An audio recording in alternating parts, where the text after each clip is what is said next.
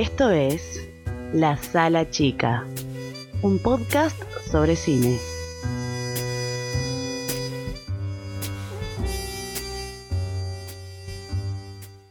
Buenas, yo soy Facundo Zurita y hoy voy a hablar sobre mis películas favoritas del año 2021. Al igual que en el episodio anterior sobre las series favoritas del año 2021, aquí las películas seleccionadas tienen como fecha de producción justamente este año. Cabe aclarar que hay películas que si bien cumplen con estos criterios, no llegué a verlas, ya sea porque no se estrenaron en cines o porque todavía no, no llegaron a ninguna plataforma. Por ejemplo, A Hero, una película israelí del director Asghar Farhadi, Compartment número 6, una película, si no me equivoco, de Finlandia, del director Juho Kuosmanen, Flea, una película animada y documental de Dinamarca, dirigida por Jonas Foger Rasmussen. Licorice Pizza, la nueva película de Paul Thomas Anderson, la cual se estrena el 27 de enero aquí en Argentina, al igual que Nightmare Alley, la última de Guillermo del Toro, las cuales tal vez ya estén circulando por algún torrent o en general en internet luego de que se publique este episodio o incluso antes tal vez, pero yo me las guardo para verlo en el cine porque creo que ameritan que se las vea de esa manera. Y por ende no, no pudieron entrar en este top, probablemente me terminen gustando, porque son directores que me encantan, hagan lo que hagan. Pero bueno, tal vez en otro momento pueda hablar de ellas. También está la película El Acontecimiento, una película francesa dirigida por Audrey Divan, la cual fue la ganadora del León de Oro en la última edición del Festival de Venecia. Competencia oficial, la nueva película de los directores argentinos Gastón Duprat y Mariano Con. Y por último, Cyrano, un musical dirigido por Joe Wright. Antes de adentrarnos al top 15 que armé para este episodio, quiero comentarles algunas menciones especiales que por distintos motivos no entraron en dicho top. Primero tengo que mencionar a una película argentina que pude ver este año en, el Festival Tucumán Cine de forma online, que si bien su fecha de, producción es el año 2020 si no me equivoco, no se pudo estrenar en salas comerciales la cual se llama Mamá, Mamá, Mamá, de la directora Sol Berrueso Pichón Rivière. Además, quiero hacer una mención especial a supuestamente una miniserie documental, pero que yo considero una película de 8 horas, que es The Beatles Get Back, la creación de Peter Jackson. Increíble documental y en mi opinión la mejor experiencia audiovisual del año. También Annette, un musical francés de Leos Carax, muy polémico, que dividió al público. Y es un musical atípico, que va en contra de, las convenciones clásicas del musical norteamericano. The Last Duel, una de las películas que estrenó este año Ridley Scott, que vuelve a la época medieval, pero contando una tragedia desde tres puntos de vista, con actuaciones increíbles. La primera muerte de Joana de Cristian Oliveira, una película brasilera que también pude ver en el Festival del Tucumán Cine de forma online. Madres Paralelas, del director español Pedro Almodóvar, que nunca falla. The Car Counter, la nueva película de Paul Schrader, que es el guionista de Taxi Driver, pero tiene películas muy buenas. Fred Rocket, la nueva película de John Baker, que para mí es el mejor cineasta de cine independiente norteamericano en la actualidad. Y por último, The Tragedy of Macbeth, la nueva película de Joel Cohen, en esta ocasión en solitario sin su hermano. Ahora sí, sin más preámbulos, nos adentramos en el top 15 de las mejores películas del 2021.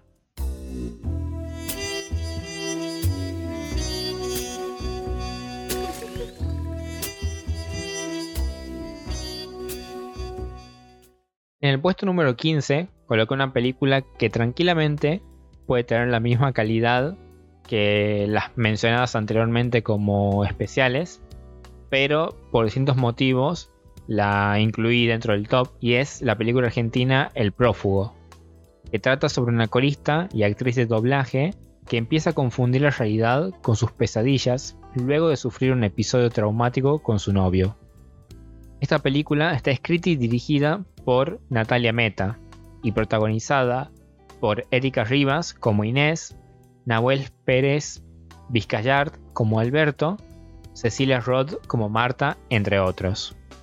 Lo que más me gustaría destacar de esta película es la dirección y el guion en cuanto a la atmósfera de terror psicológico que se plantea, la cual está acompañada por un tratamiento sonoro increíble, sutil, no, no satura en ningún momento, pero todo el tiempo está en función de crear este terror a partir del punto de vista, o mejor dicho, la percepción de la protagonista.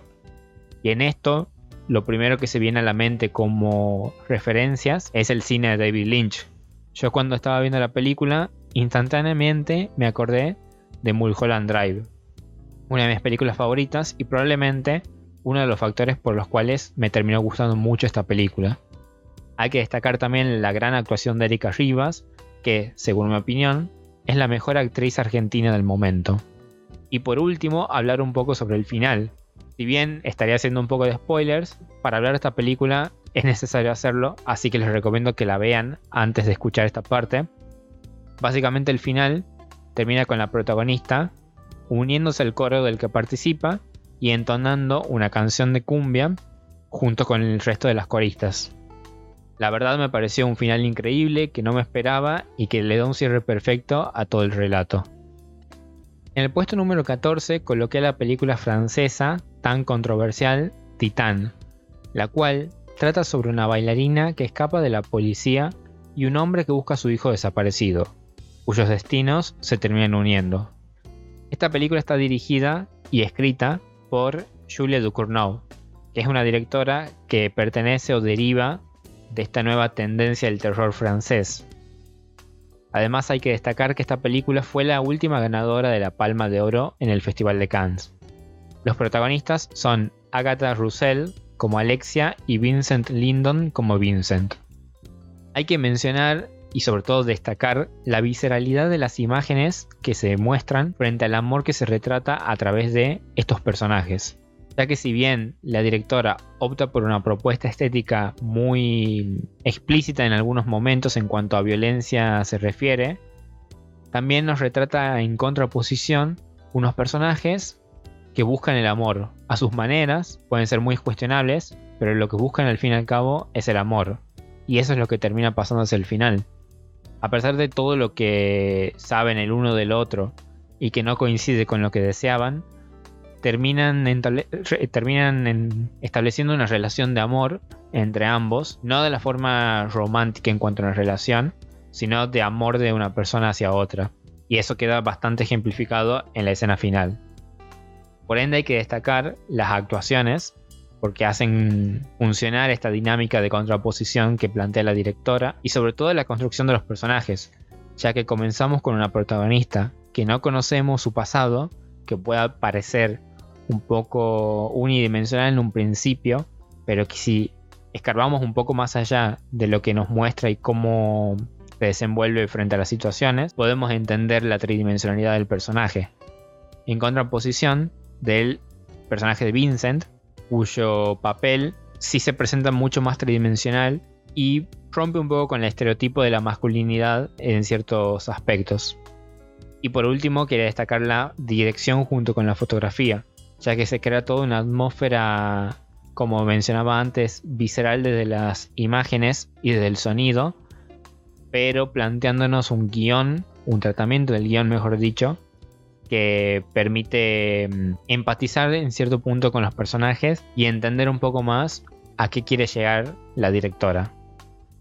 En el puesto número 13 coloqué otra película francesa de una directora que últimamente me gusta mucho, la cual trata sobre una niña que luego de la muerte de su abuela va con su familia, con sus padres mejor dicho, a vaciar su casa, mientras comienza una amistad con una niña que le recuerda situaciones personales. La guionista y directora es Elin Siama, la cual fue reconocida mundialmente en el año 2019 por su película Retrato de una mujer en llamas. Las protagonistas son Josephine Sanz como Nelly, Gabriel Sanz como Marion, Stefan Barupene como el padre y Nina Meurice como la madre. Lo que me encantó de esta película es la construcción del guion respecto a la dosificación de la información y cómo va jugando con el punto de vista de la protagonista, ya que en ella podemos encontrar un deseo por despedirse de su abuela como lo plantea, más como una necesidad mejor dicho, esto es relacionado con lo que va sucediendo, ya que la directora juega con un realismo mágico como recurso fundamental para estructurar lo que va sucediendo en el guion, que está íntimamente condicionado por lo que piensa, o mejor dicho, lo que imagina la protagonista. Hay una constante simbología y tratamiento del dolor que sentimos las personas, sobre todo un niño o una niña, por no despedirnos de nuestros seres queridos cuando mueren. Esto lo menciono como algo importante, ya que si bien la película funciona a la perfección en su simpleza y transmite mucha ternura ver a estas niñas interactuando entre sí, pero también nos recuerda por ahí el dolor que siente que sentimos todos de niños cuando justamente muere un familiar o u otro ser querido. Por eso creo que esta película en su simpleza encuentra una manera de interpelar al, espectador de forma directa y, y, nada, si alguien vivió una experiencia similar, sobre todo con un abuelo o con una abuela, se puede identificar mucho con esta película y creo que ahí es donde está el punto fuerte de la misma. En el puesto número 12 coloqué una película llamada Más, la cual trata sobre dos parejas que acceden a conversar y reflexionar sobre lo ocurrido entre sus hijos y cómo eso afecta a sus vidas. Está escrita y dirigida por Fran Kranz y protagonizada por Jason Isaacs como Jay, Ann Dowd como Linda, Martha Pilton como Gail y Reed Birney como Richard. Lo que todo el mundo destaca y que para mí también termina siendo lo que más funciona en esta película es el nivel, o mejor dicho, la calidad del guion en cuanto a la construcción y la dosificación del arco de los personajes a lo largo del relato. Ya que vamos viendo de a poco cómo son realmente los personajes. No se queda en una unidimensionalidad del dolor o de personajes sufridos, sino que nos va mostrando distintas capas de cada uno quienes van ocultando en un principio cómo realmente se sienten frente a la situación que los une. Y aquí hay otros puntos fuertes que ayudan a que esto funcione. Principalmente el nivel de las actuaciones, que es increíble. Para mí es la película mejor actuada del año en cuanto al reparto general se refiere. Pero también hay una una construcción de diálogos muy pero muy bien realizada. Para mí es una clase de cómo escribir diálogos que estén en función de hacer avanzar la trama, pero que también nos cuenten cómo son realmente los personajes. También hay que destacar la sensación de esperanza al, al final del túnel, luego de la pérdida de un hijo, que nos plasma esta película como mensaje final, pero también nos habla de cómo sobrellevar el duelo, si lo queremos ver desde un punto de vista más general al film. Y esto también es importante ya que se presenta un contexto social de Estados Unidos desde la perspectiva del sufrimiento de los padres en estos casos donde hay niños que mm, por distintos problemas psicológicos o sentimentales o estados emocionales sumado a su contexto social generan estas situaciones graves de asesinatos en, las escuelas o los colegios de ese país. Esto es muy interesante cómo se plasma desde la otra mirada que casi nunca vemos y el sufrimiento que dejan este tipo de, de hechos. En el puesto número 11 coloqué la película Supernova, la cual trata de una pareja de hombres casados hace 20 años quienes revisitan lugares por Inglaterra, reviviendo recuerdos mientras uno de ellos empieza a sufrir demencia precoz. Está escrita y dirigida por Harry McQueen y es una película británica. Los protagonistas son Colin Firth como Sam y Stanley Tucci como Tasker. Esta película la vi a principios de año y sin dudas pudo mantenerse en este top ya que es increíblemente bella. Tiene una simpleza el guion y tratamiento estético que está en función de dar espacio a la relación que se va desarrollando de los protagonistas. Y aquí es donde cumple un rol importante las actuaciones, que en mi opinión también son de las mejores del año, porque funciona muy bien la química que se plantea o se propone el director entre estos dos protagonistas. Hay un tratamiento atmosférico de la intimidad que me, gustó mucho porque nos permite adentrarnos y empatizar del todo con esta, esta pareja y entender por qué cada uno piensa como piensa, desea lo que desea y actúa como actúa. Hay un tratamiento del amor frente a la adversidad de la vida que nos permite reflexionar un poco de, de lo que es acompañar a nuestra pareja en, una relación, sobre todo una relación larga, como nos plantea esta película. Pero también toca otros temas como el suicidio, como un deseo frente, o mejor dicho, como una solución frente a, a una enfermedad terminal. Y también, que creo que es el principal mensaje de la película, hay que aceptar y acompañar a nuestra pareja en sus decisiones, siempre y cuando ese sea su principal deseo. Me pareció una película bella simple y bella que, nos, que constantemente nos, permite o nos invita a reflexionar y al final te deja pensando bastante en, en, la vida en general y cómo actuamos frente a distintas situaciones que afectan a no a nosotros mismos nada más, sino a nuestros compañeros de vida. Entrando en el top 10, en este puesto, coloqué una película de Costa Rica llamada Río Sucio, la cual trata sobre un señor ermitaño que busca a su vaca desaparecida cuando su nieto llega a convivir con él y despierta traumas del pasado. Esta película también pude verla en el Festival de Tucumán Cine, la cual me terminó encantando. Y ya en el año anterior había visto una película de, de, Costa Rica en ese país que se llamaba Cenizas Negras, que también me había gustado mucho. Está escrita y dirigida por Gustavo Fallas fotografiada por Gabriel Serra y protagonizada por Elías Jiménez como Víctor y Fabricio Martí como Ricardo. Me encantó que esta película planteaba una atmósfera siniestra, pero constantemente con el fuera de campo. Aprovecha sus pocos recursos a niveles estéticos y técnicos que, que posee y los convierte en su punto más fuerte para mí.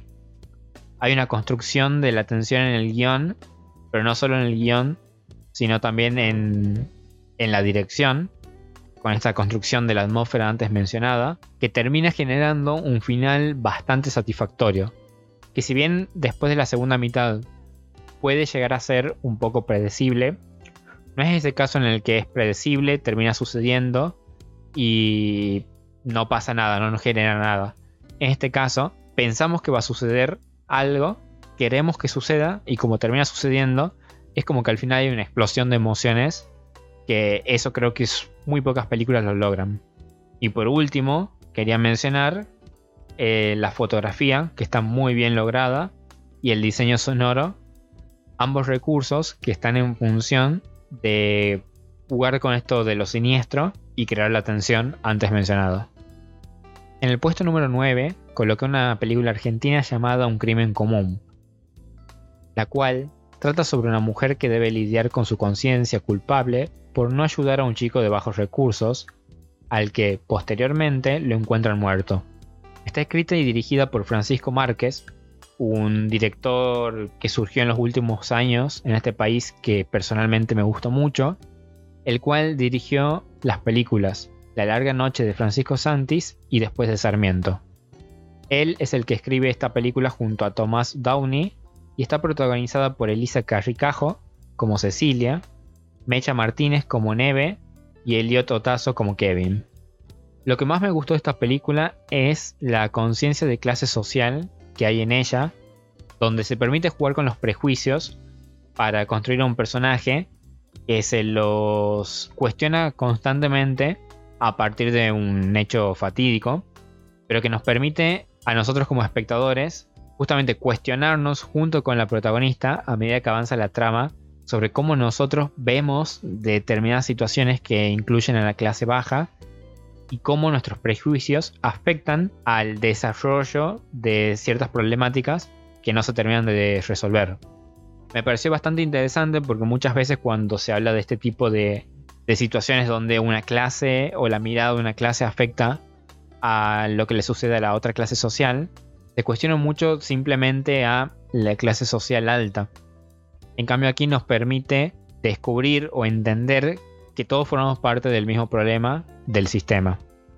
Pero también me encantó cómo está retratada la clase social baja, ya que en muchas películas esto está no está para nada logrado y se mm, trabaja mucho con los estereotipos.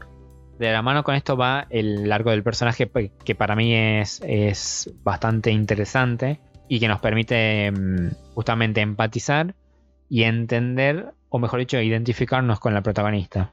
También quiero destacar la atmósfera de terror psicológico, que como verán en esta lista, hay muchas películas que trabajan con ella, pero en este caso me pareció interesante porque al igual que en Río Sucio, es una película con bajos recursos que los aprovecha al máximo sin ser tediosa ni lenta y la verdad que funciona a la perfección para avanzar la trama, pero también para entender lo que sufre la protagonista.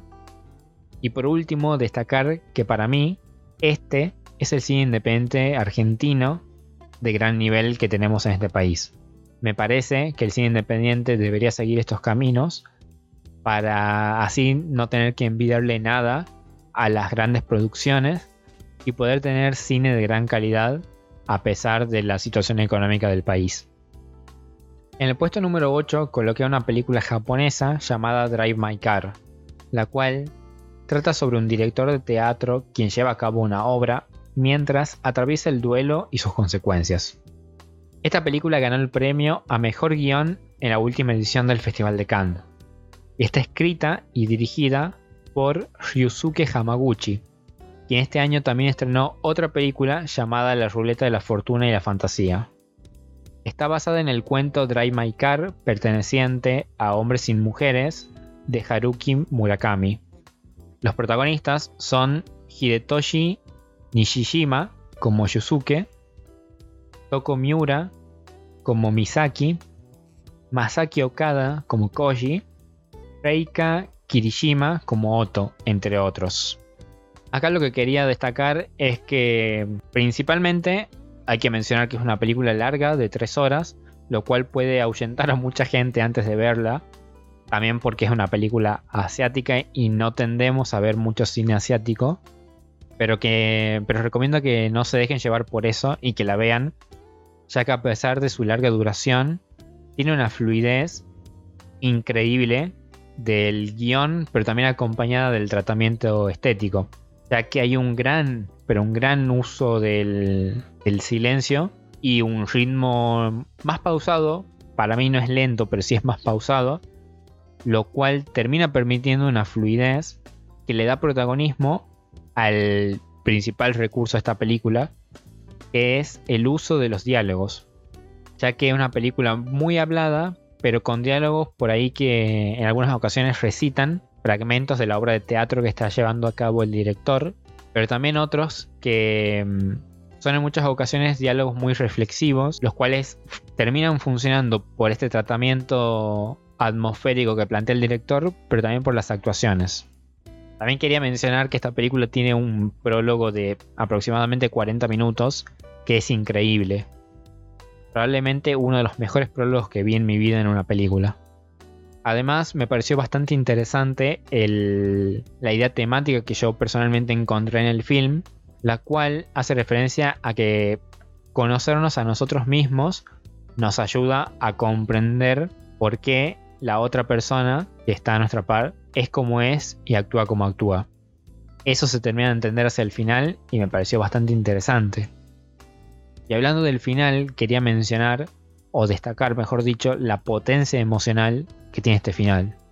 Hace mucho que no, no me quedaba tan atrapado con el mismo, ya que la secuencia final, no la última última que es más como un epílogo, sino la anterior, es justamente este protagonista interpretando el, el papel principal de su obra de teatro, acompañado de una actriz secundaria que es muda, y es toda una secuencia en silencio, ya que ella es la que está hablando con lenguaje de señas y el texto en una pantalla arriba, pero todo el, teatro está en silencio y su diálogo justamente está en función de hacer reflexionar al protagonista, no como protagonista de la obra nada más, sino como protagonista de la película. Y tiene una potencia emocional que justamente ese tratamiento con el silencio la potencia aún más.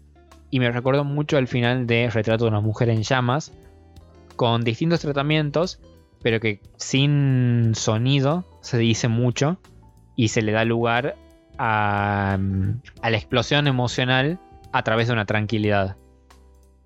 En el puesto número 7 coloqué a la película Spencer, la cual trata sobre un momento específico en la vida de la princesa Diana, donde vemos el contexto familiar al cual se enfrentaba.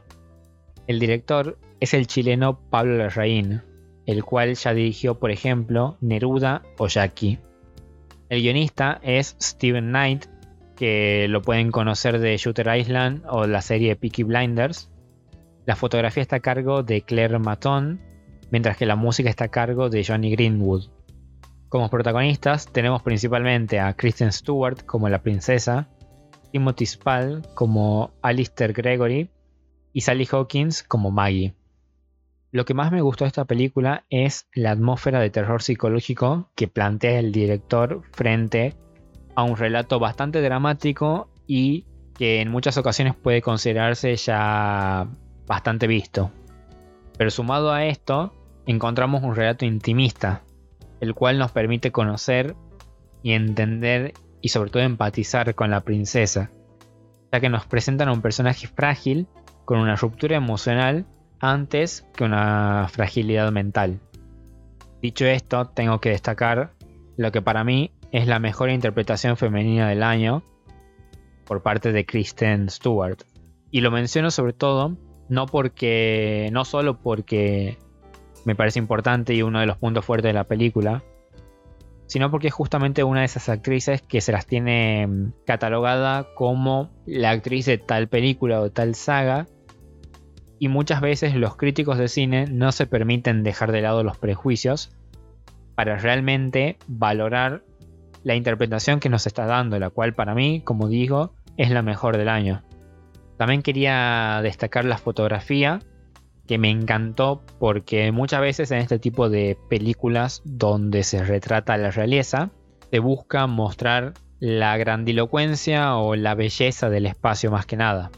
Pero esta película, en cuanto a fotografía se refiere, busca más que nada retratar y exteriorizar lo que está pasando en la mente de la protagonista, con una especie de niebla que está constantemente impregnada en el espacio o por ejemplo con la paleta de colores que se utiliza, lo cual también está en función del diseño de arte. Y también esto se ve incrementado o potenciado por la música de Johnny Greenwood, quien se va a repetir en este, en este ranking porque compuso la música de varias películas interesantes en este año. Y por último, quería mencionar la idea temática que yo personalmente encontré, la cual es la búsqueda de la felicidad, que para mí queda mm, demostrado, sobre todo hacia el final, con esa secuencia de la princesa yéndose con los hijos. En el puesto número 6 coloqué una película noruega llamada The Worst Person in the World, la cual trata sobre una etapa en la vida de Julie, mientras experimenta distintas situaciones en su vida amorosa y su vida profesional. El guionista y director es Joachim Trier, quien coescribe con Skillboat, mientras que los protagonistas son Renat Reinsve como Julie, Anders Danielsen Lee como Axel y Herbert Nordrum como Elvin. Hay que destacar que Renat Reinsve ganó la palma a mejor actriz en la última edición del Festival de Cannes. Lo que me gustó mucho de esta película, que principalmente es lo que más busco en, en las películas es la estructura del guion, ya que me pareció novedoso como una especie de comedia romántica, si se quiere, está justamente estructurada en un prólogo, 12 capítulos y un epílogo. Esto nos permite justamente ir descubriendo y entendiendo por qué el personaje acciona como acciona, eh, justamente a medida que la protagonista también va entendiendo por qué hace lo que hace. También en cuanto al guion, hay que destacar justamente esta construcción de los, de los personajes, sobre todo los personajes de los novios, que no están planteados como antagonistas, ni mucho menos como personajes a los que hay que tenerle lástima.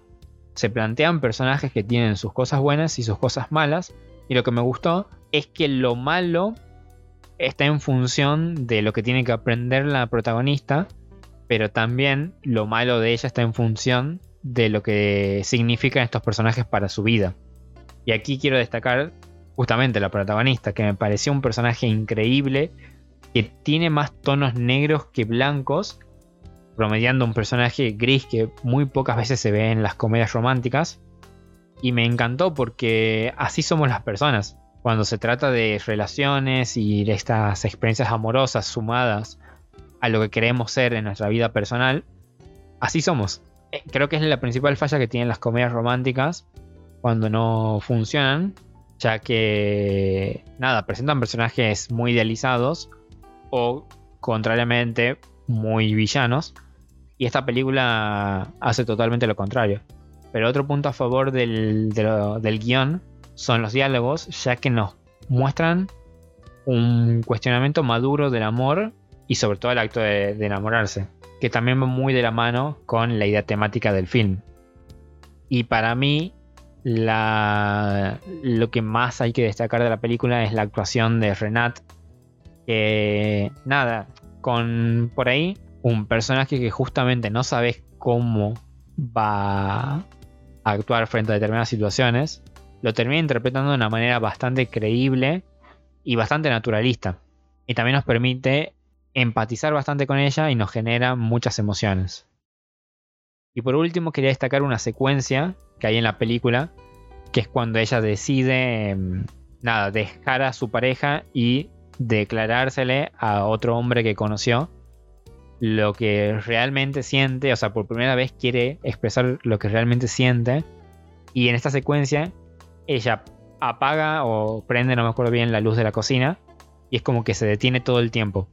Todas las personas en el mundo quedan como estatuas mientras ella va corriendo en búsqueda de este, de este nuevo amor, el cual está igual que ella, tipo, él sí está en movimiento, y es cuando se besan por primera vez, ella regresa, toda feliz a su, a su casa, y vuelve todo toda la normalidad. Es increíble lo que representa esa escena y lo que simboliza. En el puesto número 5 coloqué la película Come On, Come On, la cual trata sobre un tío que debe emprender un viaje y cuidar de su sobrino, donde forjan un vínculo especial. El guionista y director es Mike Miles, que lo pueden conocer de las películas Beginners o 20th Century Women, y está protagonizada por Joaquín Phoenix como Johnny, Woody Norman como Jesse y Gabby Hoffman como Viv. Esta película es de esas que son simples, muy aparentemente muy tranquilas pero bellas, que te dejan con una sonrisa de oreja a oreja cuando termina. Hay que destacar sobre todo la relación entre los personajes y la química entre los actores y el nivel actoral, ya que primero tenemos por un lado a Joaquín Phoenix como el tío, que es mi actor favorito y nunca falla. Te puede gustar más o menos, pero nunca falla. Y esta no es la excepción. Pero sobre todo quiero destacar la actuación de Woody Norman que hace del sobrino. Porque es una de esas pocas ocasiones donde me creo realmente que un niño actúa de niño, ya que se plantea muy bien el realismo de cómo reacciona y cómo interactúa un niño con los adultos. Eso muy pocas veces se, se ve logrado. También me gusta mucho la estructura narrativa, ya que se compone por flashbacks y entrevistas en secuencias de montajes con una voz en off que va recitando textos de distintos libros, que normalmente es el personaje de Joaquín Phoenix, el protagonista, quien los recita. Pero lo que más me llamó la atención de esta película, que está muy relacionado a toda la idea temática que va plasmando el director a lo largo de la misma. Y es el razonamiento de los niños sobre lo que sienten frente a distintas problemáticas familiares, sobre todo adultas. Esto también muy pocas veces se ve tan bien retratado y me parece muy importante que haya una película que lo haga de esta manera, tan amena y tan entretenida, ya que muchas veces se plantea el sufrimiento de los padres únicamente como mirada, pero no, no hay películas que busquen entender la visión de un niño.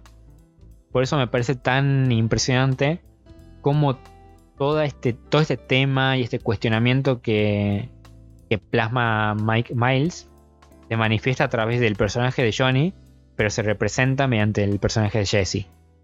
Por eso me parece que los personajes no solo están bien construidos desde el guion, sino que cumplen un papel fundamental para terminar de entender lo que el director nos quiere decir.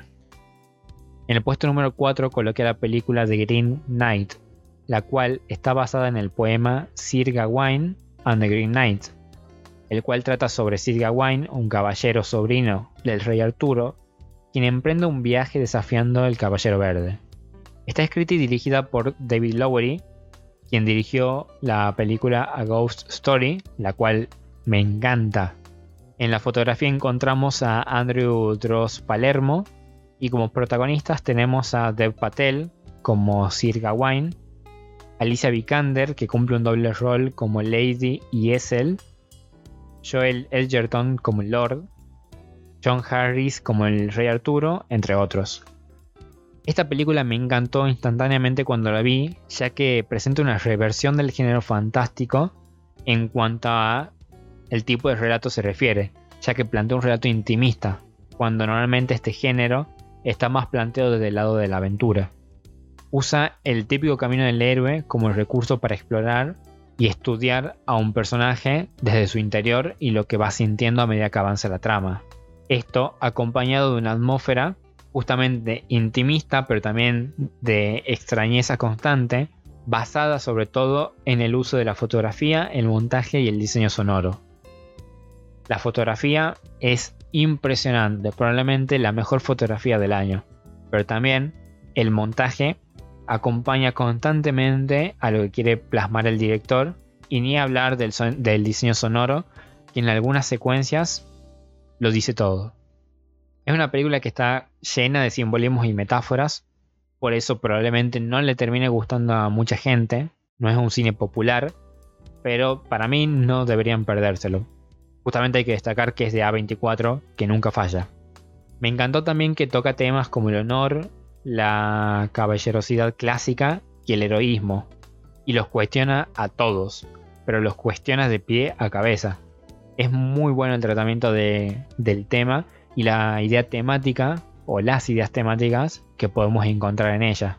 Ese es el plus de, de tener una película tan cargada de metáforas y simbolismos que permite al espectador encontrar muchas perspectivas. Y por último, quería destacar la secuencia del clímax, que esto nunca lo había visto, y es que el clímax está mm, compuesto por una secuencia continua de una especie de flash forward que no termina siendo flash forward dependiendo de lo que uno entienda como final de la película, porque es más como lo que se imagina el protagonista en realidad, que puede terminar pasando o no. Y el final para mí es excelente, termina muy arriba la película. En el puesto número 3 coloqué la película The Power of the Dog, la cual trata sobre un cowboy dominante quien adopta una actitud defensiva frente a la llegada de la nueva pareja de su hermano junto con su hijo.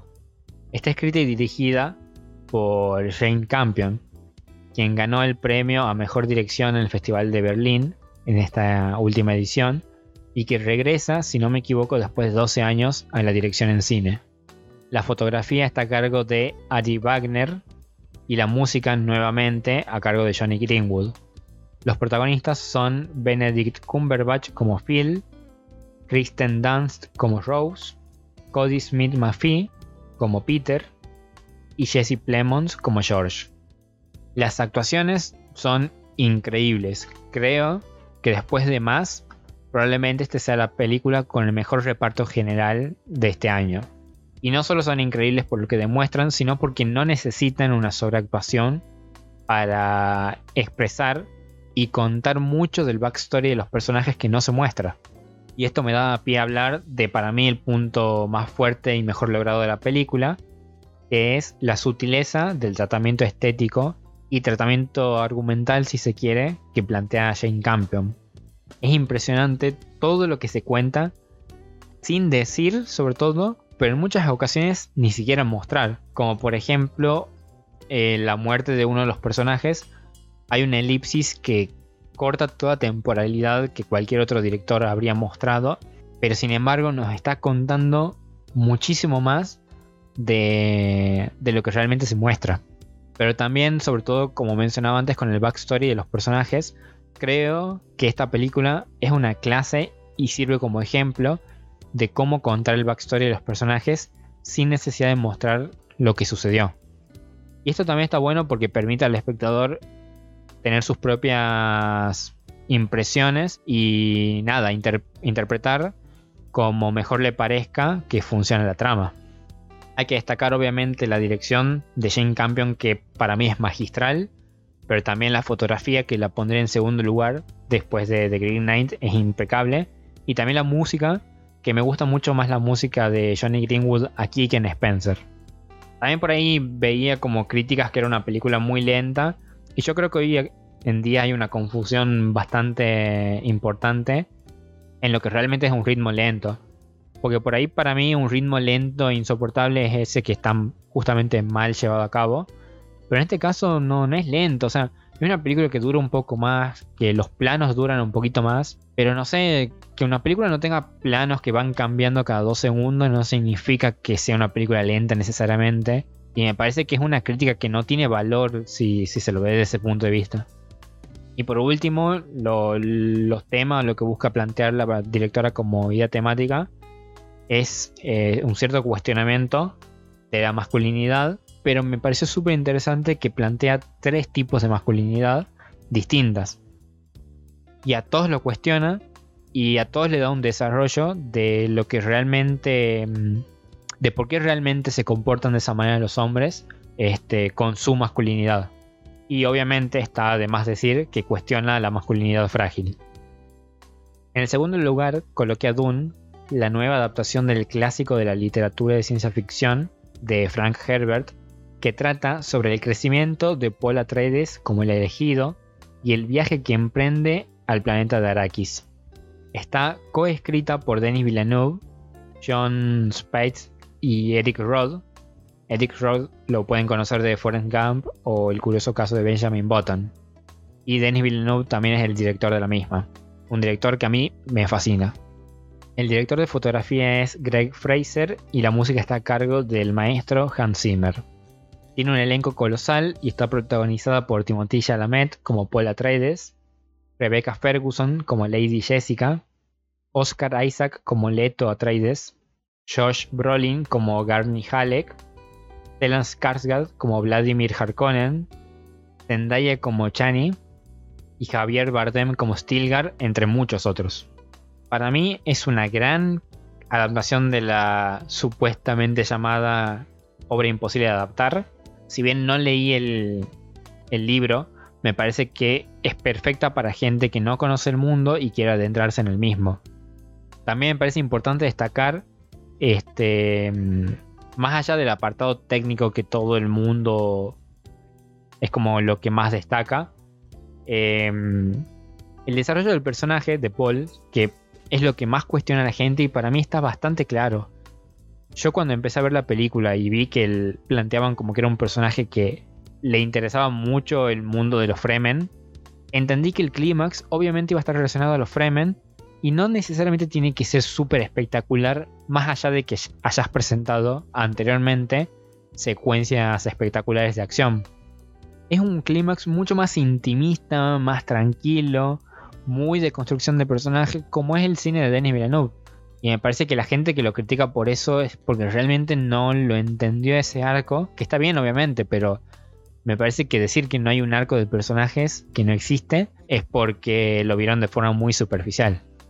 Para mí es una excelente primera parte Y me parece que, es probablemente la nueva trilogía que tenga el nivel de popularidad del Señor de los Anillos.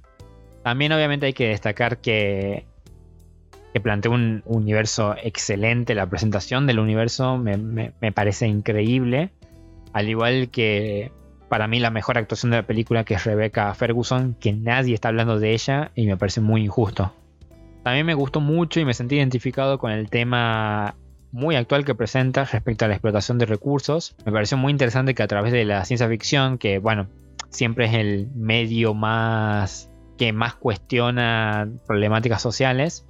Me pareció bastante interesante cómo lo trataron.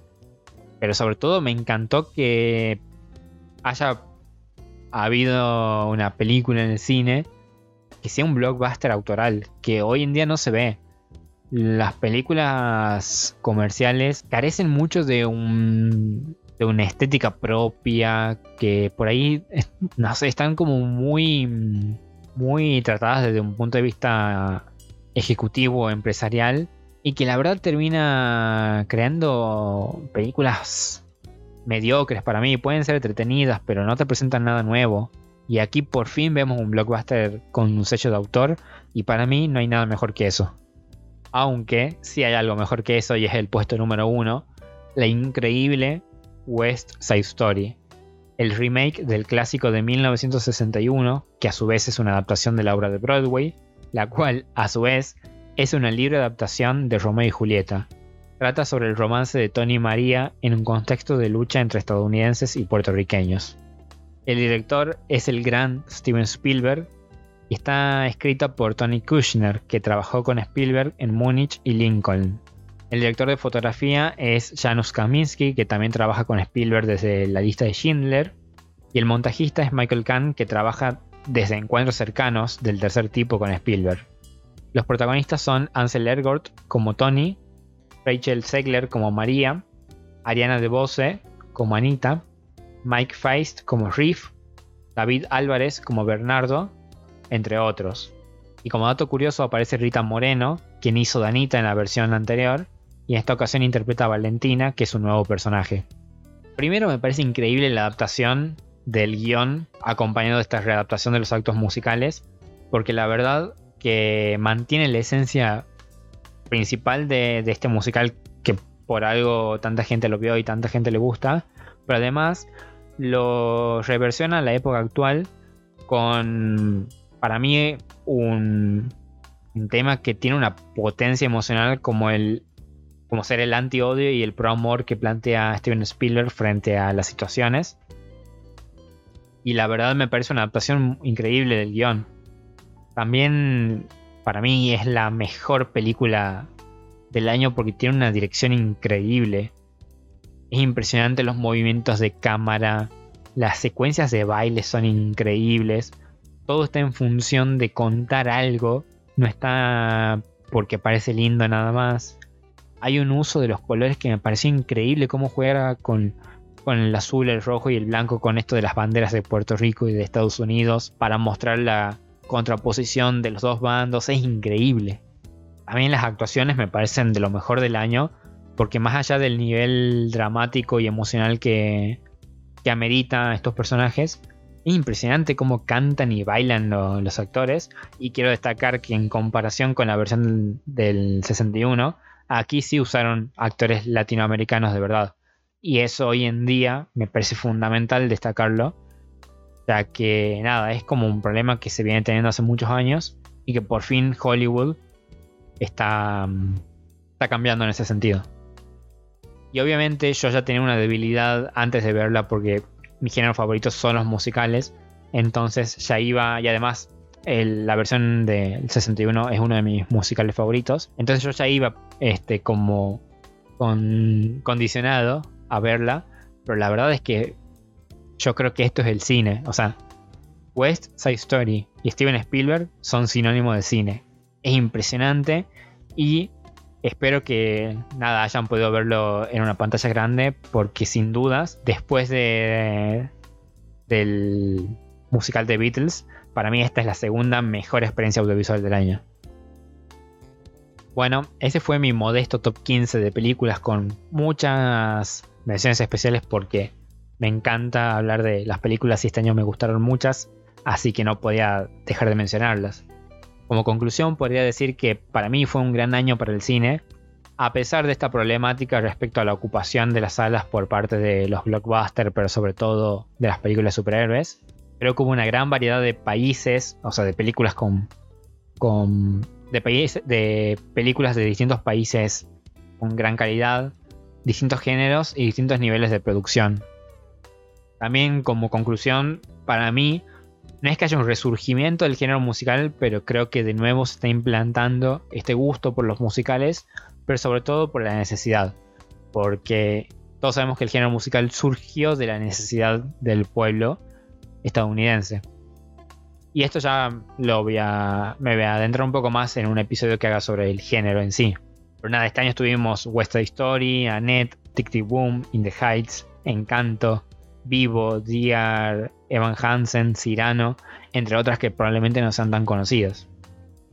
Y ahora sí, finalizando, ya quería agradecerles por el apoyo en el episodio anterior de de las mejores series que fue muy difundido y muy escuchado.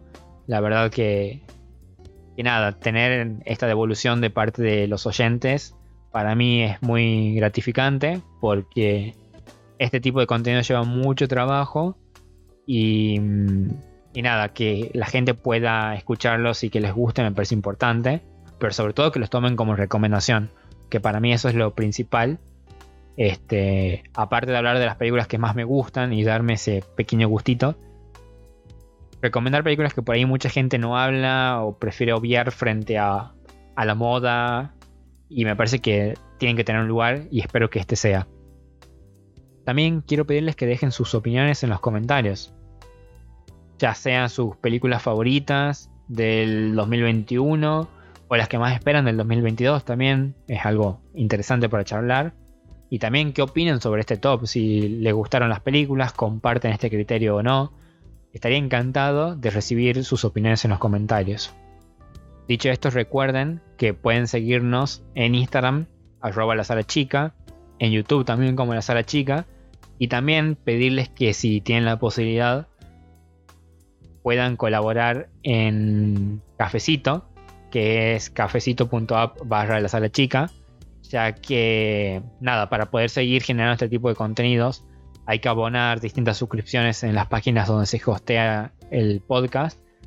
Y, y la verdad que eso es bastante necesario para, como dije, poder seguir con este tipo de contenido y haciendo lo que más nos gusta y que no muera este hermoso proyecto como el podcast. Ahora sí, de nuevo agradecerles por el apoyo y por escuchar nuestro contenido y espero que hayan disfrutado del episodio número 15 de este podcast. Esto fue La Sala Chica, un podcast sobre cine.